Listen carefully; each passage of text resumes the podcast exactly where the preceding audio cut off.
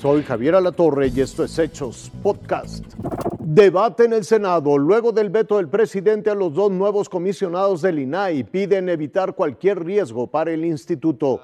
Luego de que el presidente de la República vetó a los dos nuevos comisionados del Instituto Nacional de Acceso a la Información del INAI, los senadores de oposición advirtieron que no permitirán que se desmorone este organismo. El INAI puede estar nombrado la semana entrante fácil, sencillo, si hay voluntad política. Mi llamado a los senadores y senadores es que dejen a un lado el aferramiento a querer imponer a sus amigos y que pongamos los mejores perfiles independientes y que hagamos funcionar el INAI. Para el coordinador de Morena, Ricardo Monreal, son dos las vías a seguir para encontrar los nuevos perfiles. Este es el procedimiento que eh, se debe llevar a cabo la Junta de Coordinación Política decida si se lanza una nueva convocatoria o si se insiste en de los otros compañeros. Pero la idea es que por consenso lo definamos.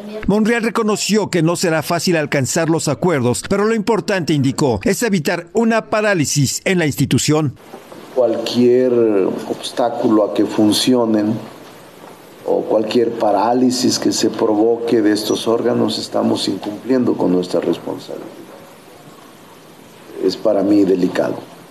Por eso intentaremos construir la mayoría calificada para los siguientes nombramientos.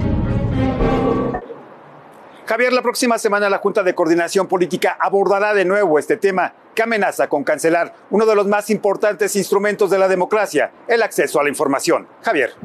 El peor desenlace en el caso de las seis mujeres desaparecidas en Guanajuato. Fríos datos y poca información es lo que se tiene hasta ahora de la desaparición de Gabriela Barbosa, Rosa María Ramírez, Paulina Recendis, Sandra Daniela Paredes, Jocelyn Daniela Zamorano y de Mariana Gutiérrez que son más de 12 los sujetos que presuntamente las habrían interceptado cuando viajaban de Celaya hacia el municipio de Villagrán por la zona de Santa Rosa de Lima. Que esos supuestos delincuentes fueron detenidos en diversos operativos y que lamentablemente en estos mismos operativos hallaron indicios que acaban con las esperanzas de encontrarlas con vida. Se ha llevado a cabo una serie de operaciones en la zona Laja Bajío, en donde eh, lamentablemente hemos encontrado eh, indicios de que fueron privadas de, la vida las, eh, algunas de ellas. Sin embargo, el fiscal guanajuatense no aclaró qué indicios son con los que se cuentan,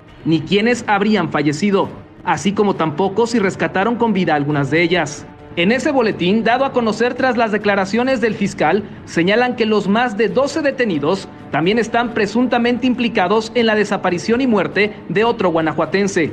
Es el caso de Jair Edgar N., secuestrado el domingo 12, es decir, cinco días después del secuestro de las seis mujeres. Víctor Gómez, Fuerza Informativa Azteca. Emmanuel Macron se salta al Congreso de su país y decretó su polémica ley de pensiones. Ni siquiera semanas de protestas y huelgas hicieron que el gobierno francés metiera reversa. En realidad hizo todo lo contrario. Al ver que su reforma de pensiones no tenía apoyo en las calles ni en la Asamblea Nacional, la aprobó por decreto, desde la comodidad de sus escritorios y de un plumazo.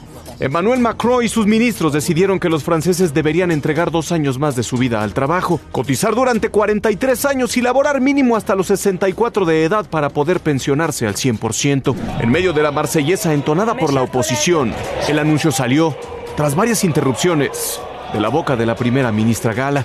La tormenta política retomó fuerzas en las calles en cuestión de horas. Por la tarde, dos mil personas le dieron vida a una protesta que hizo retumbar las calles parisinas. Por la noche, la comprensible ira se convirtió en inexcusable violencia. Los manifestantes se enfrentaron a la policía antimotines, le prendieron fuego a barricadas callejeras, incendiaron autos estacionados en la vía pública. A esto hay que sumarle que entre la huelga de varios servicios de transporte y el paro de los trabajadores de limpia, París está invadida de basura. Todos protestan contra una reforma que por si fuera poco le otorga pensiones menores a las mujeres, con el pretexto de que ellas habitualmente trabajan medios turnos.